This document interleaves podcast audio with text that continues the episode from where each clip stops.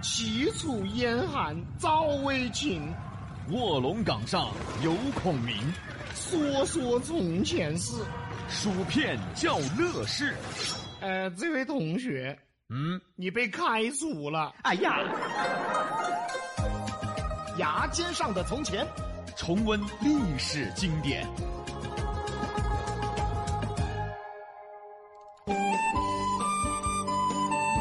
又是一年元宵到，男女老少哈哈笑，要问元宵干啥子？两个字，热闹。对头。这个周末呢，就是正月十五过大年了，刚好这次大年呐、太好了，嗯又是在周末，这是再开心不过的事儿了啊！元宵节也叫上元节。在道家文化中呢，一年分为三元，分别是上元节、中元节、下元节。上元节呢，就是正月十五元宵节；中元节很好理解，李老师的节日。你才过七月半呢，七月半，李老师半蒜。呃哎你你看，半蒜，你半蒜，下元节呢，就农历的十月十五。这三元呢，分别代表代表着道家文化的三观，就是成都三观堂那个三观。分别是天官、地官、水官。所以元宵节也叫天官节，天官赐福是个好兆头。道教文化起源于中国本土，所以很多节日啊都跟道教文化有关系。那么元宵节呢，就是上元节，都晓得要吃汤圆儿。那么在此要科普一个问题：哦，啥子是汤圆儿？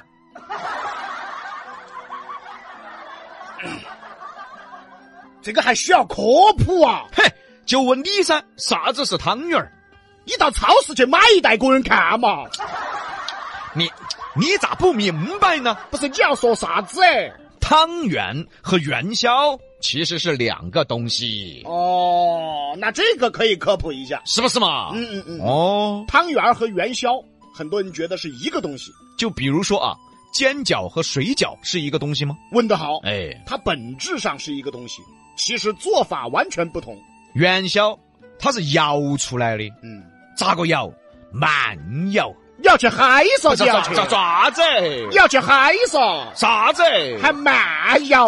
不是慢慢儿摇，用一个簸箕，里面都是粉，放入元宵馅儿，哦跟着一点一点摇，嗯蘸着粉就越摇越大，越摇越圆，它就形成了元宵。而汤圆呢，是包出来的，一个是摇，一个是包，东西虽然一样啊，但做法不同，就等于煎饺和水饺，做法不同啊。就等于拉面和刀削面。哎，这么就好理解了。那么北方啊，习惯就吃元宵，南方习惯就吃汤圆儿噻，这是关于汤圆的普及啊。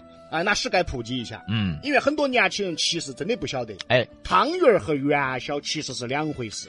要说元宵节啊，全国都一样，闹元宵、舞火龙、看灯会、打灯谜。那你晓得打灯谜是咋个来的不呢？哦，灯谜咋个来的呢？灯谜就是灯笼上写的谜语。 灯谜那拉面是咋个来的呢？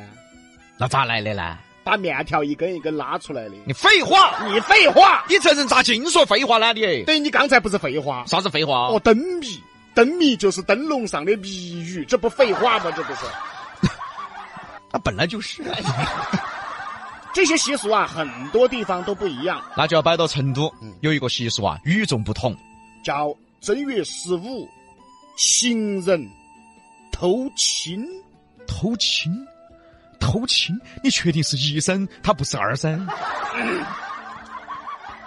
那个比哥，啊？二声那个不让播啊，那就是医生啊，医哎生本来就是医生，啊，就是医生啊。只有你巴不得是二声。你乐什么呀？你 乐？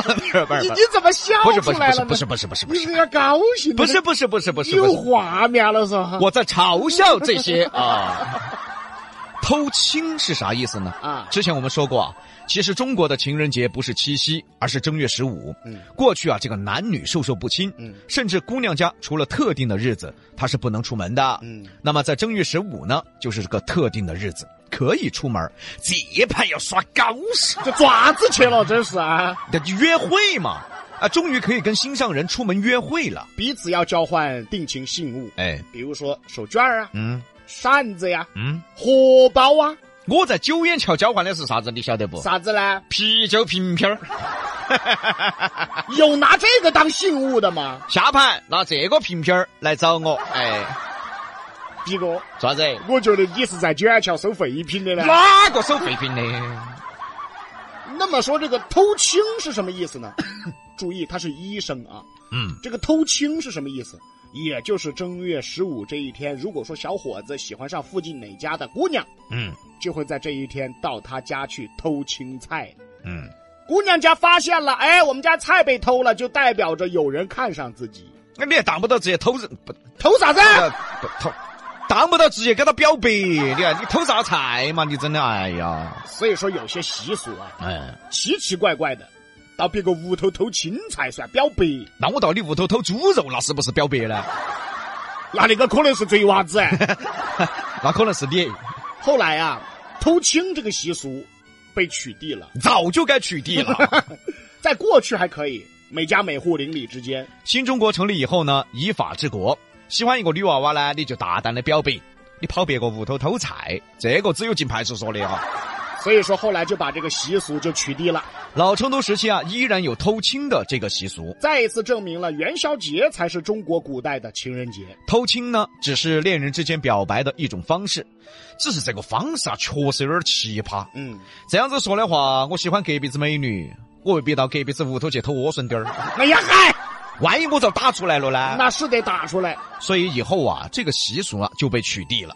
偷青还有一种说法，嗯就说到邻居的菜地嗯去偷点菜秧子，嗯，偷点青菜，嗯，菜和财谐音，就代表着有财有好运。是你偷了别人的，你是有才了啊。 哎呀是所以这个应该取缔啊，啊，幸好取缔了。偷别个的菜代表有才，你不直接偷钱啊、哎呀呀，那就进去了。所以啊，中国传统习俗里呢也有很多不好的，是中国传统文化里呢也有很多的糟粕，对，比如说啊男尊女卑，这个就应该被取缔的，这是对女性的不尊重啊，取缔了。取缔了，现在是女尊男卑了，那这个代表什么？这个代表男的背时。你看我们四川男人嘛，好造孽，好背时嘛，真的哎。而且在四川啊，元宵节还有一个习俗，那就是放孔明灯，哎，也叫做放天灯儿。因为元宵节赏灯，这个呢是固定的习俗，嗯全国都一样。嗯。这里呢，四川人咱们就多一个，就是放孔明灯。孔明灯呢，原本是诸葛亮在战争时期啊用来发射信号的，和信号灯是一个意思。到了后来呢，四川人对诸葛亮的敬仰，嗯哎，就把这个孔明灯就保留下来了。哎，对嘞，保留下来了嘛，就把它变成了祝福、祈福，哎，一种形式。它咋不叫卧龙灯呢？卧龙卧龙就飞不上去了。哦，那叫葛亮灯啊。这嗨，反正就许个愿望，然后随着孔明灯飞到远方。很浪漫的事儿。在四川呢，还有一些正月十五的习俗，还有什么呀？对骂。这爪子嘛，过节打起来了噻。我跟你说啊，老四川的时期哈，有端着板凳坐到门口和邻居和路人对骂的习俗。 这要爪子，这是他据说说可以消除一年内心的怨气，以图好运。那挨骂的那个好造孽哦。 是嘛？哎，你是把怨气发泄了，那挨骂的那个咋办呢？ 啊他又是一肚子怨气的人。那他他要去骂别个嘎？哎呀，所以说这个习俗也被取缔了这。赶紧取缔吧，再不取缔打起来了。有些习俗确实也不太好。嗯，你说正月十五的多开心的日子呀！结果家家户户搬个板凳儿对都骂，集体问候对方祖先了。 你说这骂起来了，吵起架来还开心得起来吗？但是相传啊，对骂的习俗啊还很有历史。相传说是湖广填四川的时候啊形成的。你想，湖广填四川等于骂了一路。哦后来就取缔了。啊，这个习俗不文明啊！ 要不我元宵节晚上搬个板凳儿到你家门口去。取缔 了，取缔了，喊你娃取缔了！在四川啊，还有这个舞火龙的习俗，这个多好你啊！看又好看又热闹，哎，而且火龙代表着吉祥啊！你这多好啊！你比昨儿对骂好多了那 嘛。那肯定啊，还有一些好玩的习俗，正月十五呢是中国的情人节，是姑娘们是可以大大方方出门的。嗯家里有女儿的呢，如果还是单身的话，母亲会在她的头上拴一个绿丝带，代表红男绿女，意思是单身。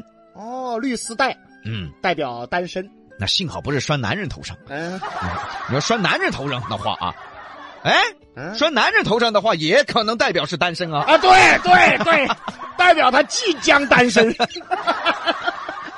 关于正月十五啊，有些习俗还在，有些习俗呢也不在了。 是不管怎么说啊，这又是一个合家团圆的日子。中国人称之为过大年，很多地方呢，过大年比过初一还要热闹。那正好啊。嗯，这回又是一个周末，那比洋秀祝福大家红红火火过大年。开开心心闹元宵。